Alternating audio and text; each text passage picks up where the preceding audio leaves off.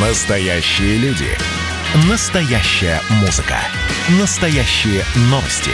Радио «Комсомольская правда». Радио про настоящее. 97,2 FM. эм. Как дела, Россия? Ватсап-страна!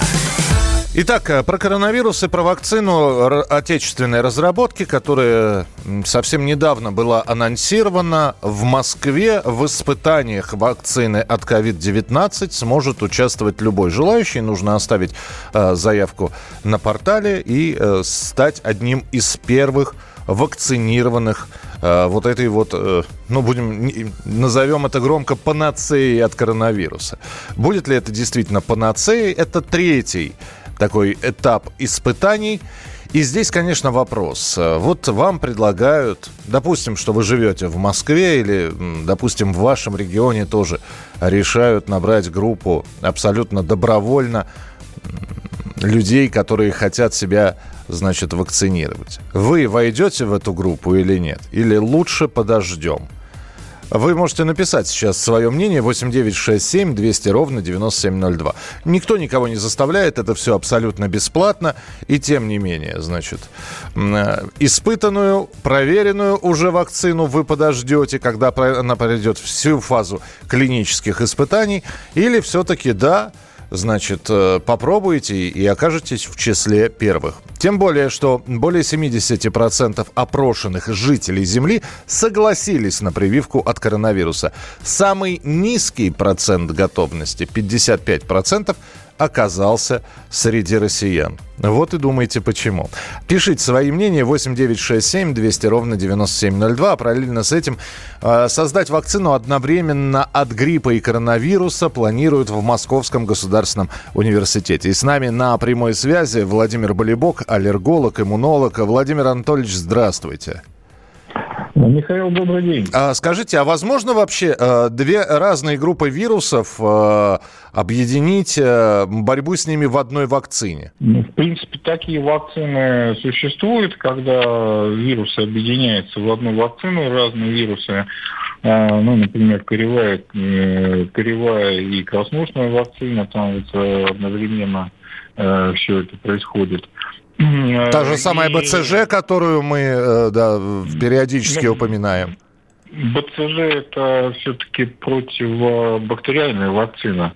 Но есть э, комплексные вакцины, вот э, детишкам их часто вот назначают, не буду называть сейчас название, но самый распространенный э, содержащий, например, полиомиелитный вирус, и, э, то есть, точнее прививку против полиомиелитного вируса и против целого ряда бактерий э, и бактериальных токсинов. Э, В этом как бы проблема не в том, что э, соединить, а проблема создать. Э, То есть э, эту вакцину нужно разработать так, чтобы все компоненты были иммуногенными и чтобы она была безопасна. Да, и чтобы друг другу не мешали при этом. А, Владимир Анатольевич, ну не могу не спросить у вас, как у человека, у специалиста, у медика, а, почему же у нас такой низкий процент доверия к, вац- к вакцинации? Ну, по крайней мере, вот э, очень многие сейчас говорят, спрашиваешь у людей, а вот если вас попросят э, сейчас принять участие в третьей фазе испытаний этой вакцины, очень многие говорят, ну, мы лучше подождем, лучше, знаете, перебдеть, чем недобдеть. Это объяснимо или это необъяснимо? Э, Ну, мне кажется, это было связано с тем хайпом, который подняли по поводу ускоренной регистрации вакцины от коронавируса, э, вот этот спутник Ви, если мы про нее говорим, то м, просто негатив, который усиленно нагнетал э, ну, средства массовой информации, ну и целый ряд наших ученых, которые высказывались, с моей точки зрения, совершенно некорректно, э, по той причине, что м, вакцина все-таки она прошла протоколы, э, необходимое количество э, людей как бы по протоколам для ускоренной регистрации было набрано.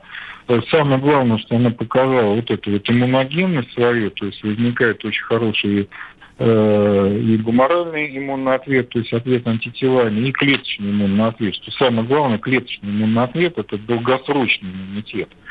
Это надо понимать. Вот. Ну и с другой стороны, у нас же каждый день по сотни человек, э, а то и две сотни погибают от коронавирусной инфекции. Вот, поэтому я бы сказал так, научные дебаты надо было не выносить на э, средства массовой информации, а заниматься там, где им положено, в научных статьях. Ну, ну, здесь с вами не поспоришь. Спасибо большое, Владимир Анатольевич. Спасибо, что всегда рад был пообщаться. Владимир Болибок, аллерголог-иммунолог, был с нами на прямой связи. От вас сообщения здесь поступают. Живу недалеко от Бергама, это из Италии, да? Пара знакомых переболели, но умерло тоже пару человек по слухам, от него, коронавируса. Но знаю, что много смертей приписывали к вирусу от людей, которые умерли от других заболеваний. В Италии так делали все это время. В январе среди детей была эпидемия вируса, но никто не говорил, что это коронавирус. Буквально через неделю началась паника, но мои дети все переболели и здоровы, никто их не проверял. Я вначале переболел бронхитом с температурой, ходил на работу, все коллеги тоже болели. Но это было до, за несколько дней. А, спасибо за сообщение. Здесь э, мы снова возвращаемся к теме, которая периодически появляется в эфире. Итак, у человека ослаблен иммунитет. Он заражается коронавирусной инфекцией. Э, его начинают лечить доступными способами, потому что когда был пик пандемии, лечили, в общем-то, тем, что было под рукой.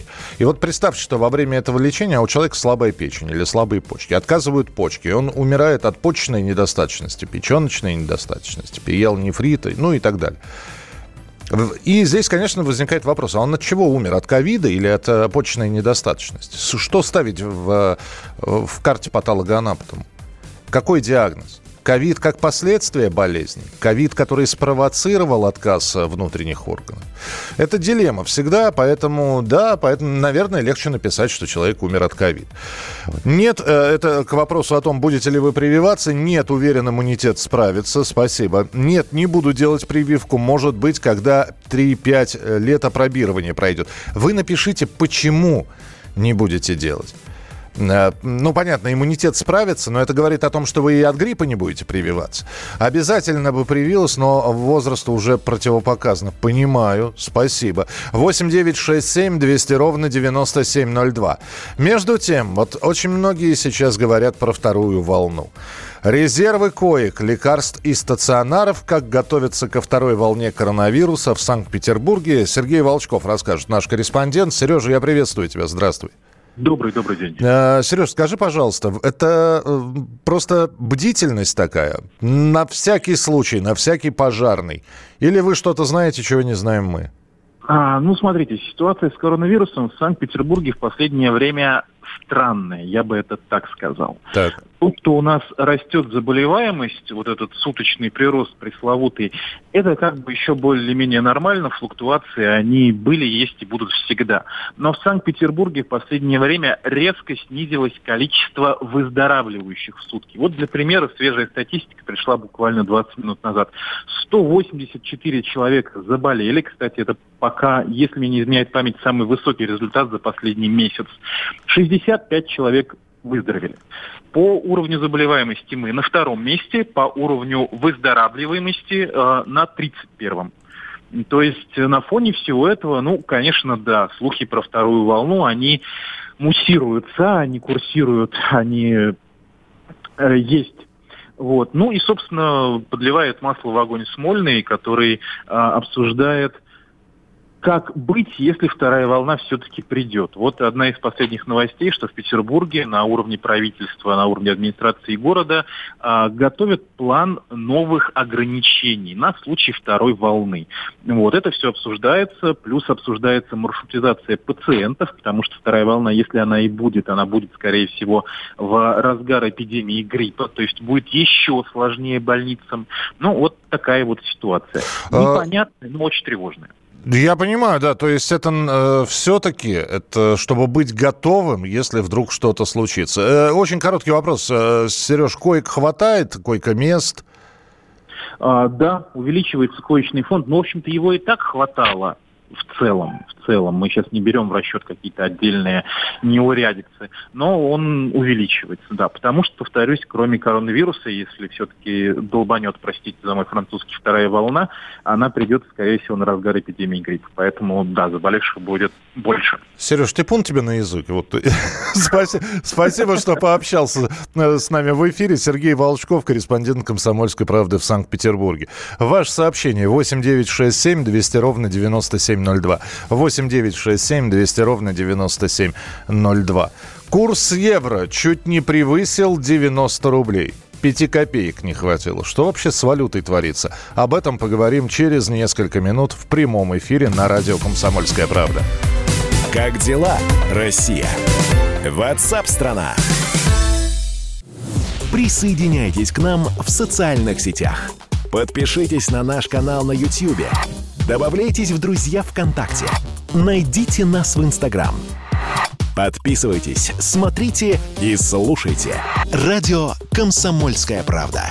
Радио про настоящее.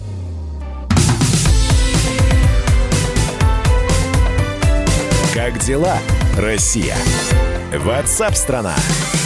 Итак, друзья, продолжается прямой эфир. Спасибо, что присылаете свои сообщения. Эм, по поводу прививок. Будете вы прививаться, если будет бесплатная вакцинация, вот как в Москве сейчас любой может добровольно записаться на вакцинацию от коронавируса. Я спросил вас, если бы в вашем регионе была бы такая добровольная запись, бесплатная абсолютно, вы э, побежали бы э, одним из первых или все-таки пересидели бы, подождали, пока эту вакцину полностью не проверят? Годы, годика через два, может быть, вы бы тогда сделали бы себе прививку. Прививался только в школе от туберкулеза и ничего, ничем не болел пока, и слава богу. А, почему не? Э, потому что не проверена эта вакцина. А от гриппа на работе в моем окружении, если кто-то сделал прививку, очень жестко от нее болеют. Единицы кто без проблем переносит. А кто не делает, почему-то переносят ОРВИ в легкой форме. Ну, опять здесь смешалось все. ОРВИ – это ОРВИ, прививка все-таки делается от гриппа. И, как я много раз уже говорил, прививка не гарантирует того, что не будет э, у вас э, заболевания гриппом. Просто оно будет протекать в более легкой форме. Без прививки, без вакцинации от гриппа оно протекает в более тяжелой форме. От гриппа, конечно, не прививался никогда, даже если есть предположение, что переболели всей семьей. В начале года врачам не обращались. Отец болел, болел, ковид не ставили. А потом сказали, что есть антитела у него от ковида. Ясно. Присылайте свои сообщения 8967 200 ровно 9702. Радио «Комсомольская правда». Ну а наша валюта продолжает слабеть, даже несмотря на растущую нефть. Доллар и евро рвутся к новым рекордам. С начала этой недели мировые валюты прибавили несколько процентов. А доллар уже почти 76 рублей, евро почти 90 рублей. И здесь, конечно, возникает вопрос, с чего бы это, надолго ли это? Куда бежать, в какую рынду бить. С нами на прямой связи инвестиционный менеджер компании «Открытие брокер» Тимур Нигматуллин. Тимур, я вас приветствую. Здравствуйте. Доброе утро. Что происходит с э, рублем, наверное, в первую очередь? Даже не что с валютой происходит, что с рублем происходит? Э, ну, в целом довольно нетипичная ситуация, потому что все э, курсообразующие факторы и, допустим, нефть в пересчете на рубли стоит достаточно дорого, чтобы пополнять бюджет, и в целом приток денег, э, приток валюты в российскую экономику достаточно большой. И э, геополитические риски, судя по стоимости э, специфических инструментов, таких как страховка от дефолта, э, невелики. Э, сейчас вероятность дефолта в три раза меньше, чем была э, в марте текущего года. И, по всей видимости, это просто легкая паника, связанная с э, чувствительностью в основном российских э, участников рынка к геополитике. То есть э, они помнят, допустим, крупные банки, угу. физические лица, что было в 2014 году, э, что было в 2015-2016 году, как может влиять геополитика. Ну и, соответственно, закладывают всю эту историю с э, Белоруссией, с э, отравлением Навального закладывают максимально возможные риски развития подобных тенденций. Тимур, неужели, неужели, неужели, да, э, госпитализация человека, ну да, известного, но я не знаю, можно ли Алексея Навального сравнивать там с политиком мирового масштаба, неужели его э, госпитализация и пока не, не поставленный диагноз окончательный может э, так колыхнуть фондовые рынки? Вот э, в том-то и дело, что э, получается так, э, как только э, было заявлено, что могут быть введены санкции, рубль стал ослабляться. Я повторюсь, я не считаю, что это э, экономически обоснованное движение котировок. Я не считаю, что те риски, которые закладываются в валюту, они реалистичные. Ну да, это так. Э, отдельные участники рынка готовы Э, соответственно, оценивать национальную валюту таким образом. Э, собственно, видимо, достаточно свежа память о тех событиях 14-16 год, э, и ну, скажем так, фантомная боль остается, люди не готовы. Тогда позвольте, да, позво, позвольте еще один вопрос, Тимур, э, очень короткий. А это происходит только в нашей стране или другие страны также испытывают, значит, ослабление национальной валюты и рост евро и доллара? А, есть множество тенденций, есть страны, которые тоже столкнулись с этой проблемой, там другие факторы, допустим, в Турции. Угу. Там у них э, очень э, слабая монетарная политика Центрального банка, э, и, собственно, проблемы во многом из-за этого э, на валютном рынке наблюдается. В России такой ситуации нет, и именно поэтому если мы берем геополитику и рассчитаем, просто смоделируем курс без учета э, вот этих конъюнктурных моментов, uh-huh. просто фундаментальные факторы. Приток валюты, бюджетное правило, цены на нефть э, и тому подобные факторы, мы получим курс э, за доллар в районе 65. И это очень важный момент, и вот отдельно его подчеркну, сейчас очень низкая инфляция в рублях. Если в 2014 году рубль ослаб и потом не вернулся назад, это было связано с тем, что э, даже при дорогой нефти просто покупательная способность рубля снизилась. Инфляция съела, соответственно, покупательную способность. Сейчас инфляции можно считать, что нет по сравнению с теми цифрами, что были, там, условно, 6 лет назад. То есть рубль как ослаб, так он может укрепиться, э, если геополитика перестанет влиять. Я понял, вот, да. Тимур, спасибо вам большое за комментарий. Тимур Нигматуллин, инвестиционный менеджер компании «Открытие брокер», был у нас в прямом эфире. Далеко от банковской темы уходить не будем. Радио «Комсомольская правда». Центробанк и Виза обратили внимание на утечку базы данных с 55 тысячами записей о клиентах банков. Она затронула покупателей на э, такого ресурса, как э, Joom. Несколько банков сообщили о перевыпуске скомпрометированных карт клиентов. Ну и здесь, конечно, возникает вопрос, а что дальше-то делать? Э, допустим, я пользовался этим сервисом. Как я узнаю, мои данные утекли, не утекли? Надо ли мне срочно бежать в банк и менять свою карту? С нами на прямой связи Андрей Голов, генеральный директор компании «Код безопасности». Андрей Викторович, здравствуйте. Да, добрый день. М- могу ли я узнать, что мои данные взломали, и, или я просто знаю о том, что некоторые карты с этого сервиса, данные из карт попали в чужие руки, и мне на всякий случай надо перестраховаться и перевыпустить свою карту. Ну, э, на самом деле это не ваша, честно говоря, задача, это задача банка, да, потому что, при всем уважении, отвечает банк э, как эмитент э, карт и э, торговый оператор, это Joom, э, как эквайр, за э, безопасность ваших данных. Вместе с тем, поскольку мы живем в России, э, таких случаях что рекомендуется? Во-первых, не держать на карт-счете много денег, да, а перевести их куда-нибудь на текущий счет, на депозиты, а на на карточных э, счетах не держать много денег. Можно вообще, э, это настоятельная рекомендация для операций в интернете всего остального, э, многие банки сейчас предлагают такую услугу, как виртуальная э, платежная карта. Uh-huh. Да? То есть э, карта там практически ну, на одну операцию. И даже если э, ее украдут, вы ничего абсолютно не потеряете.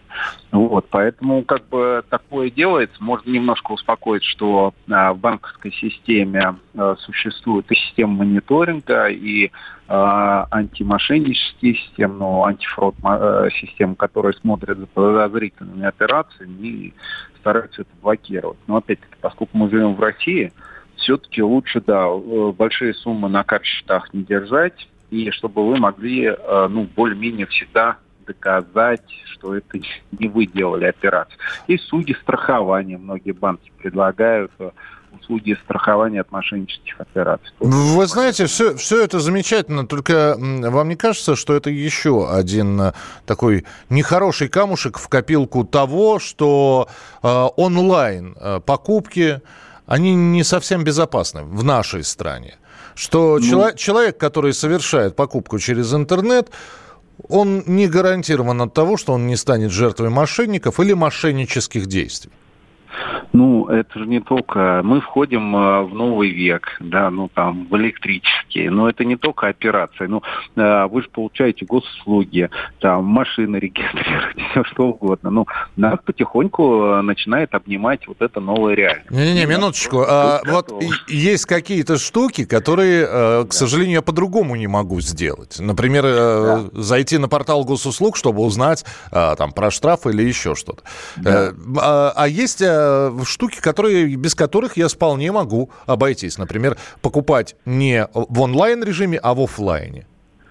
Ну да, конечно, это же удобство против... Э, каждый делает выбор э, свой, но потихоньку, потихоньку в связи с э, новыми сервисами или новыми гаджетами эта реальность будет потихоньку к нам приходить. Вы это делаете даже не замечая, не знаю, покупая фильм в какой-нибудь онлайн-кинотеатре, вы забыли, что вы туда карты привязали сто раз.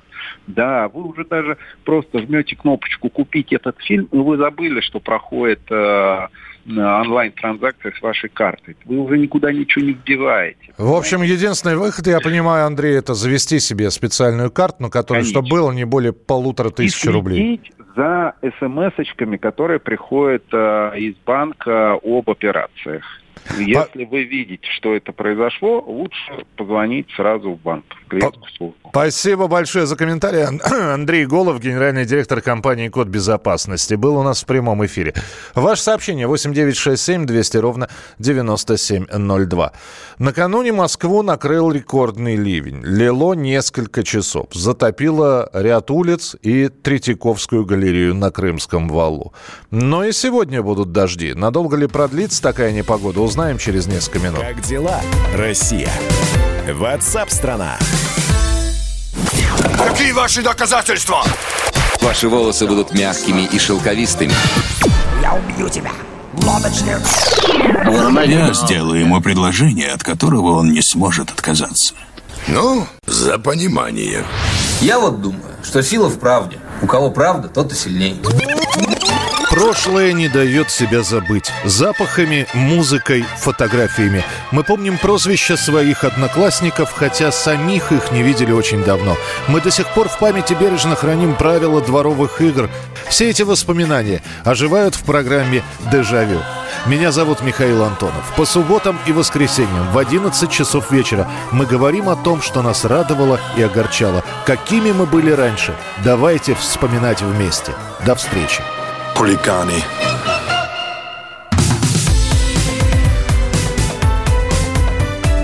Как дела, Россия? Ватсап-страна! Друзья, мы продолжаем прямой эфир радио «Комсомольская правда». Меня зовут Михаил Антонов. Обзор событий важных, актуальных э, здесь и сейчас, или новости, которые происходят в развитии. То есть сама новость произошла недавно, но у нее есть продолжение – как у той темы, которую мы сейчас будем с вами рассматривать. Москву накрыл рекордный ливень. Давненько такого не было, чтобы в течение года несколько раз, в том числе и в эфире радио «Комсомольская правда», нам приходилось бы говорить о том, что Москву затопило. Э, залитый и фактически наполненный водой, крытый бассейн, да, подземный переход – мы об этом рассказывали, это было этим летом. Э, плавающие машины, ну как плавающие, передвигающиеся, но такое ощущение, что они плывут по воде. И вот очередной ливень. Причем настолько сильный, что вчера фотографии с московских улиц облетели, наверное, весь интернет, в том числе фотографии из Третьяковской галереи, из Третьяковской галереи на Крымском валу, которую затопило. Третьяковка сразу отчиталась о том, что картины не повреждены, все экспонаты в целости и сохранности. Ну, в общем, а что еще было затоплено или подтоплено, выясняла корреспондент «Комсомольской правды» Алиса Титко. Она с нами на прямой связи. Алиса, здравствуй. Да, здравствуйте всем. На самом деле, э, да, Третьяковская галерея пострадала, но здесь причина даже, наверное, не столь э, в сильном э, дожде, сколько в крыше, которая была отремонтирована некачественно накануне. И, собственно, вот первый сильный дождь, и он как бы показал результаты работы. И, собственно, произошла серьезная протечка крыши, и вот такой сразу прорыв э, вот ливневой канализации, и, собственно, все на, на напор этот. Э, и люди, которые были в тот момент в галерее, они ходили и может быть, даже не все понимали до конца, что э, как это дождь. Э, знаете, как сейчас очень много разных инсталляций. Да-да-да, это, это, это, это лужа или инсталляция, да, на полу? Да, да, то есть можно было, наверное, не сразу это как-то э, разоблачить и понять. И люди как-то обходили, судя по тем видео, которые появлялись в соцсетях, ну, то есть они просто аккуратно, так деликатно обходили и рассматривали, там, фотографировали. Ну, а после, конечно, э, им сказали, что нужно покинуть, и Э, те, кто не досмотрели выставку, смогут прийти в другие дни. Но, собственно, э, та выставка, которую все смотрели и где больше всего пострадали э, залы, это вот шедевры из Казани, там к столетию от Рериха до Кандинского. Вот, собственно, эти выставки и постоянная экспозиция Новой Третьяковки, там нужны будут ремонтные работы в залах. И, как вот сейчас сообщают, что, скорее всего, до 1 сентября, не раньше, не смогут быстро так вот открыть. А, а, собственно, выставка «Русская сказка» от Воснецова до сих пор э, уже открыта. Например, с сегодняшнего дня можно уже прийти посмотреть. То есть э, галерея э, начинает работу с сегодняшнего дня, но э, не все залы будут открыты, так как э, в некоторых нужна еще просушка полов, а где-то нужны серьезные ремонтные работы. Алиса, Поэтому... а скажи, пожалуйста, вот ты сказал, значит, из-за того, что крышу плохо починили. Вот я нашел информацию, что в прошлом году крышу Третьяковской галереи ремонтировали за 168 с небольшим миллионов рублей. Да, как... там деньги какие-то очень большие. Как но... можно за такие деньги плохо сделать крышу? Я не понимаю. Но результат-то мы видим какой. Результат Поэтому... видим. Мне просто интересно, а те люди, которые получили за сделанные, за проделанную работу деньги, они будут найдены, я не знаю, на этой же крыше, они своими телами должны лежать и закрывать от дождя. Ну, собственно, вот сейчас будет э, брифинг в Третьяковской галерее, и там вот мы думаем, что э, что-то скажет еще более расширенные какие-то комментарии мы получим, э, что и почему так получилось. Собственно, саму э, причину устраняют, э, и э, дай бог, что вот уже сегодня и завтра не будет таких сильных дождей, как был вчера все-таки. Вот синоптики говорили, что за весь август э, выпало 11-12 миллиметров осадков, а за вчерашний день э, около 20. То есть мы понимаем, что ну, вчера действительно очень такой сильный был дождь, но тем не менее в наших домах крыши не потекли, мы-то пережили все сухо и спокойно, а вот Третьяковка, мы видим, да, результат лужи и вот такие проблемы с крышей. Хорошо, тогда послушаем, что скажут на этой конференции. Алис, спасибо большое. Алис Титко, корреспондент «Комсомольской правды». Ну, зато, опять же, да, 2020 год, какие сюрпризы преподносит. Когда-нибудь человек, который накануне был в Третьяковке и видел эту лужу в Третьяковской галерее, будет рассказывать своим детям. Да вы что? Я вот помню, лужу видел в Третьяковской галерее. И это будет такая история семейная. Ну а что касается погоды. Сегодня тоже обещают дожди. Впереди 1 сентября. Я э, очень люблю общаться с ведущим специалистом Центра погоды ФОВОС Евгением Тишковцом, потому что он всегда говорит приятные вещи. То, то что приятно на слух. А, при этом э, не говорит о том, что Евгений утаивает какие-то э, негативные события, что будут там сильные ветра или дожди. Но запоминается-то всегда последнее. Поэтому Евгений Евгений Тишковец с нами на прямой связи. Евгений, приветствую. Добрый, добрый день всем, приветствую вас. Здравствуйте.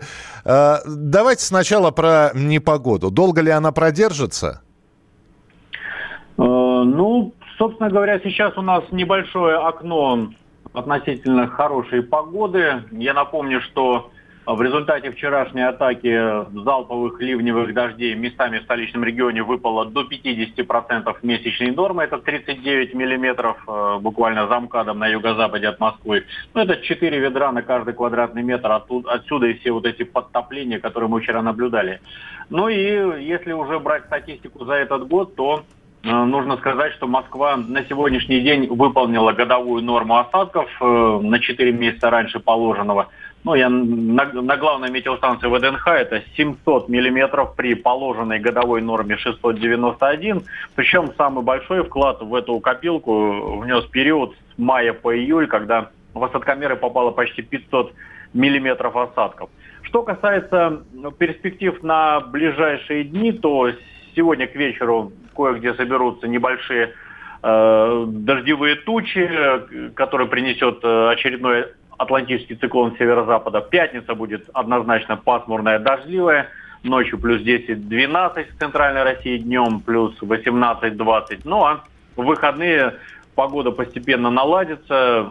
В субботу облачно с прояснениями без осадков плюс 20-22. Ну и в воскресенье, я думаю, что мы уже доберемся до плюс 23-25, а на следующей неделе и вовсе столбики термометров рванут на штурм отметки, отметок в 23-28, может быть даже 24-29. Это в условиях относительно солнечной и сухой погоды. Да-да-да, Евгений, это закон подлости. Когда идешь в школу 1 сентября, а солнце светит так, что вот, вот самое время гулять. И это, эти дни не будут исключением в этом году.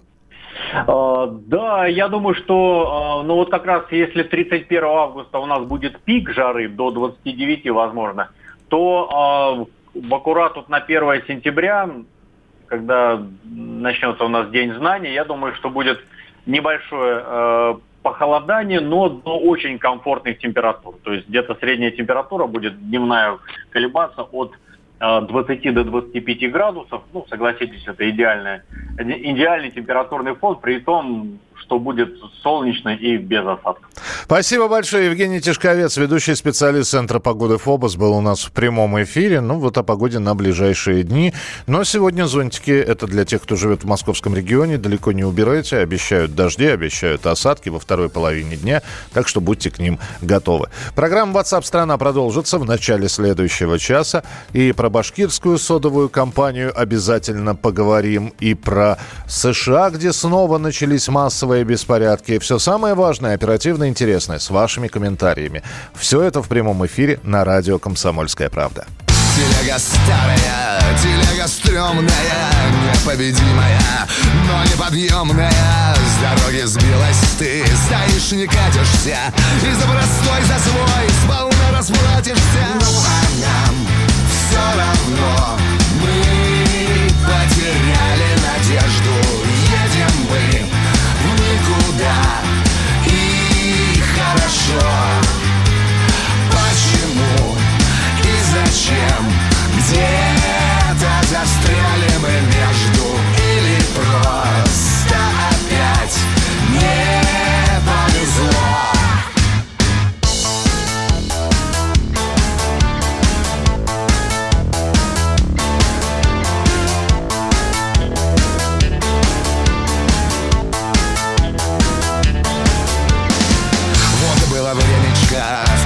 ломилась ты, да надорвалась я, да распилилась и силы нет тянуть телегу старую.